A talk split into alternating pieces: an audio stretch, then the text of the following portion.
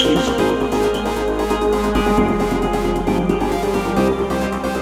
А когда наступит этот конец? Уже не знаю, вот и торопимся. А ты не торопись.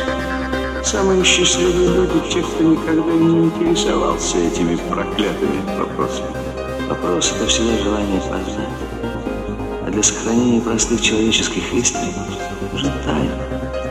Тайна счастья, смерти, любви.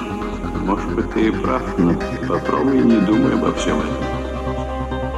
А думать об этом все равно, что знать день своей смерти.